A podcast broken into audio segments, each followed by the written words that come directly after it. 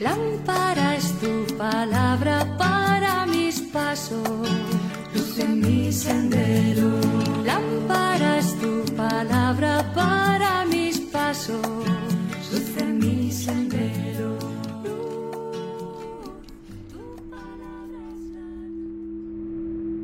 Del Evangelio según San Mateo capítulo 13 versículos del 1 al 9.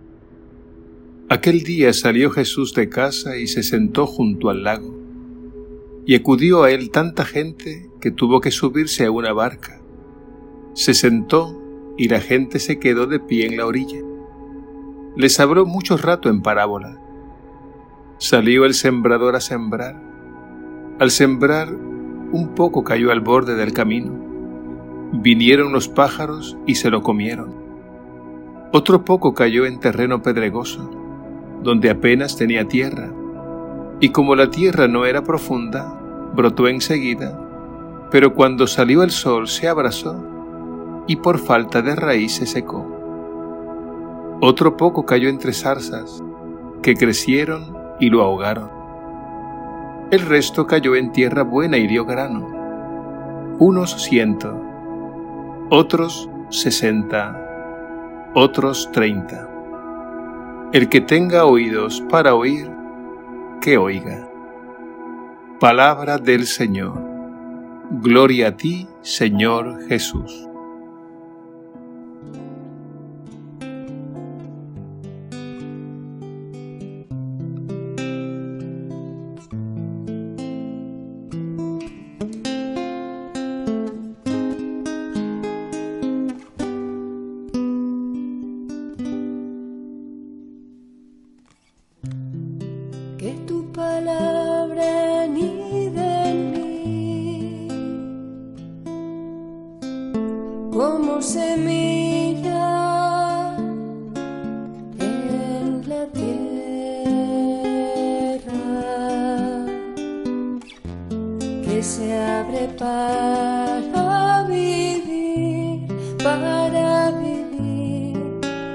Regalándose así entera. que tu palabra anida en mí. Prepara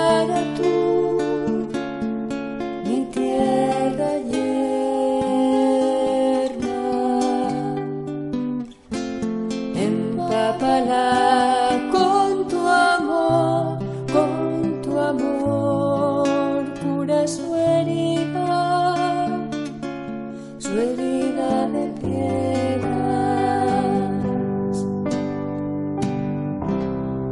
Que tu palabra anide en mí. Yo quiero ser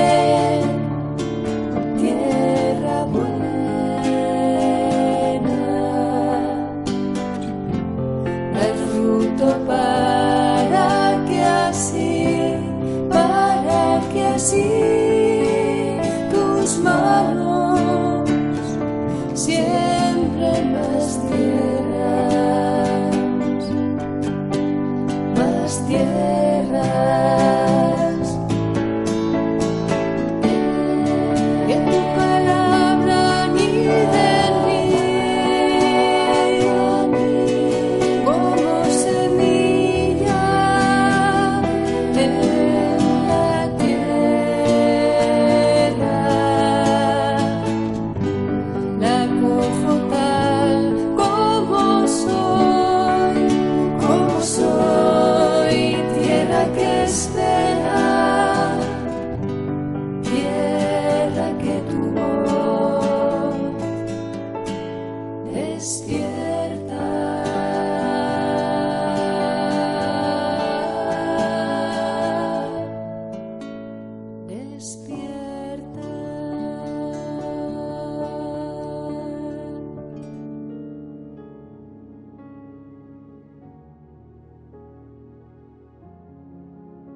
Hay una pregunta que cruza la historia y es la siguiente.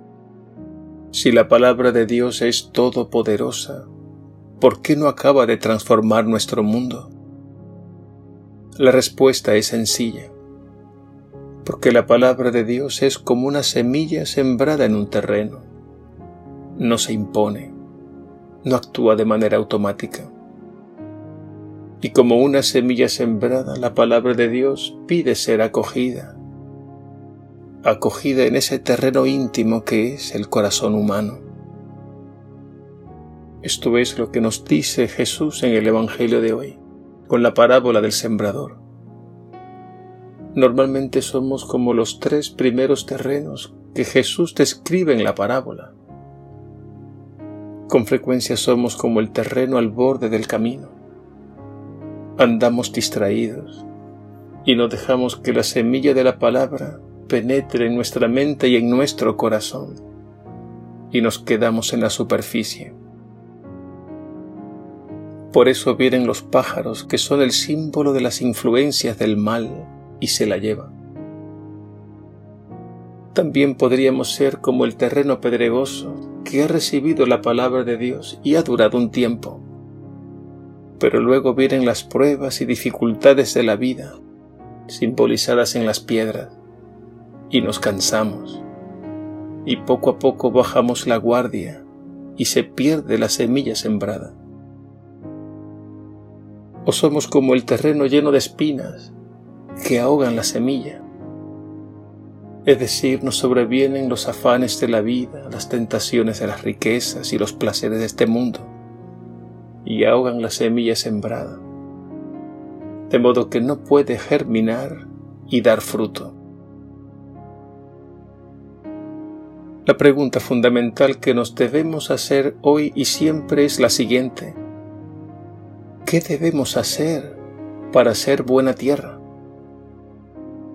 Jesús responde a esta pregunta con la figura de la tierra buena.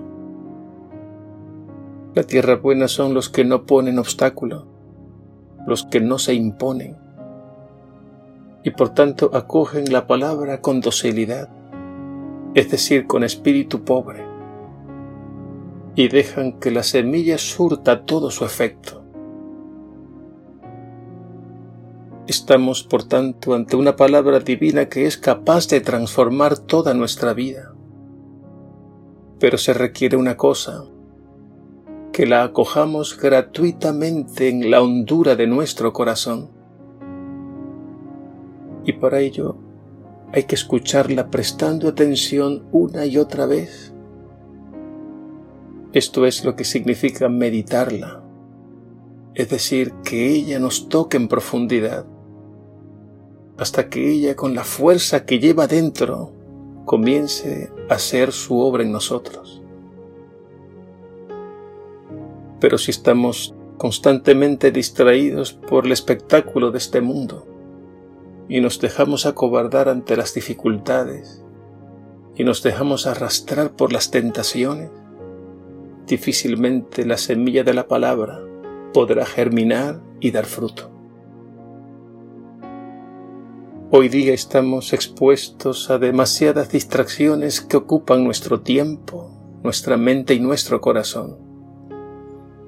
Y es precisamente eso lo que necesita la semilla de la palabra divina, nuestro tiempo, nuestra mente y nuestro corazón. Al Señor hay que acogerlo, hay que dejarlo entrar en nuestra vida para que Él pueda iluminar la oscuridad de nuestra mente y poco a poco nos toque el corazón y nos transforme. María, la Madre de Jesús y Madre nuestra, nos dice el Evangelio que meditaba todas estas cosas en su corazón. Exactamente eso es lo que han hecho los amigos de Jesús a lo largo de la historia. Ellos han comprendido que no hay palabra más importante, más luminosa y más necesaria y eficaz que la palabra de Jesús. Por eso consagraron a Él su tiempo, su mente y su corazón. Dediquemos pues todo el tiempo que sea necesario para estar con Él y escuchar su palabra. Solo así le estaremos dando la oportunidad para que penetre y transforme toda nuestra vida y la haga fecunda.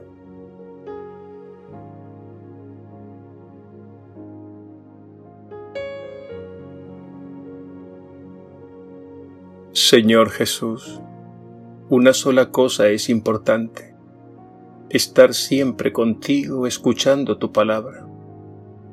Con frecuencia vivimos distraídos con tantas cosas. El ruido del mundo lo tenemos muy dentro y nos ahoga. Danos fuerza y valor para detenernos y la capacidad de silenciar nuestra mente para que tu palabra pueda llegar al fondo de nuestro corazón y hacer su obra. Ablanda nuestra tierra con el arado de tu cruz.